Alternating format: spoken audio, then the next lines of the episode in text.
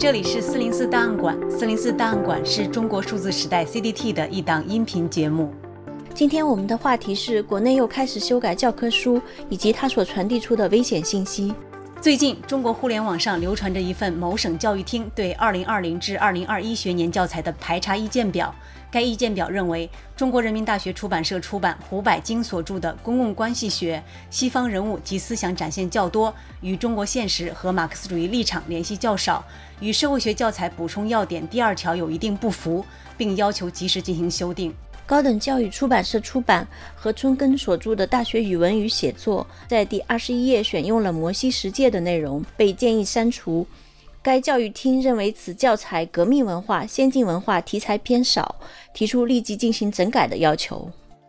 而问题最严重的是北京大学出版社出版洪子诚所著的《中国当代文学史》，复查情况说明如下：第二页的前言中提到周作人作品，他是当代负面人物。第六百五十一到六百八十四页的作品选，戏剧部分所选的是《车站》。其作者高行健属于有争议的人物，与排查要求不符，并因此决定坚决停用此教材。据北京大学出版社官方微信介绍，这本洪子诚的《中国当代文学史》累计销售了七十万册，堪称当代文学领域最有影响力的著作。因为这场排查风波，昨天读者纷纷在豆瓣上打分力挺，如一条短评所说。今天经闻此书竟然被鉴定为严重问题，要求坚决停用，感到了时代的荒谬性。一篇目前已经被四零四标题为《觉醒年代获白玉兰奖文学史教材却因提及周作人被停用》的公众号文章指出，豆瓣网友称这份表格疑似出自九江学院，而复查意见则疑似出自江西省教育厅。而另一张在网上流传、出处不明的截图表明，中国当代文学史并非唯一问题严重者。温如敏的《中国现代文学批评史》和陈思和的《中国现代文选论》也因为选用周作人的文章而遭停用。所有这一切都预示着我们的教材又要出现变化了。实际上，当局修改教科书就从未停止过。比如，二零一八年，中国教育部组织编写的一套新版初中历史教材，删去了文化大革命独立的一课，把它合并到其他课里。罄竹难书的罪恶变成了艰辛探索与建设成就下面的一个专题，成为被当局篡改掩盖的残酷历史中的又一篇章。如今，新一轮以歪曲史实、隐瞒真相为目的的对教科书的修改又开始了。今天换掉一篇文章，明天删掉几个作家。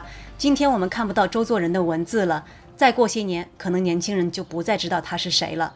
我们需要把周作人忘掉，附带也把鲁迅忘掉一大部分。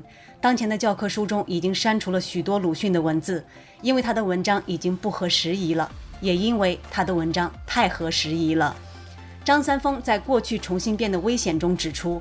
目前，中国大学所使用的许多教材的学术观点，成长于八十年代到九十年代成为主流，通过教材的形式固定下来，并最终主导了一代人的观念。八九十年代所诞生、讨论并且形成共识的东西，现在正在被重新检视。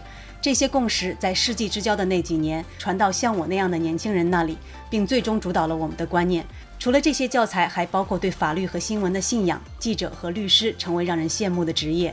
这就是昨日的世界。现在那些教材开始被踢出，预示着会有不同的现在和未来。过去从来没有结束，它始终处在未完成中。有时候它会重新变得危险。八九十年代的中国经历了一个短暂的思想活跃期，面向世界，学习先进，分享人类共同的文明和价值。在人类历史的长河中，古今中外曾涌现出那么多灿若星辰的人物和思想，他们也得以有机会进入我们的课本。这是世纪之交那一代年轻人的幸运。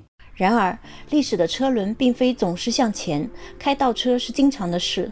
在留下正确的人类集体记忆的幌子下，真理开始被人抹去，而抹去这一行为本身也被人掩盖遗忘。从此，谎言就变成了真理。意识形态当先，中国的教育怎么可能培养出独立的人格和自由的精神？现在，中国以特色之名弃人类文明的普世价值而另寻其路，取而代之的是诸如“三个代表”“八荣八耻”“社会主义价值观”之类被不停制造出来的垃圾。这些垃圾既污染了我们美丽的文字，也污染了我们的思想。以这些垃圾来取代古今中外的优秀文化结晶，不仅是在戕害国家教育，也是在戕害我们民族的后代。所以有人说，中国的教育是聚天下之英才而摧毁之。九州生气势分雷，万马齐喑究可哀。我劝天公从抖擞，不拘一格降人才。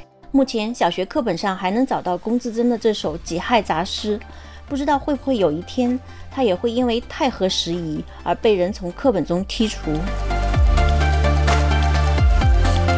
中国数字时代 CDT 致力于记录和传播中文互联网上被审查的信息，以及人们与审查对抗的努力。我们邀请您参加敏感词开源研究项目，为记录和对抗中国网络审查做出你的贡献。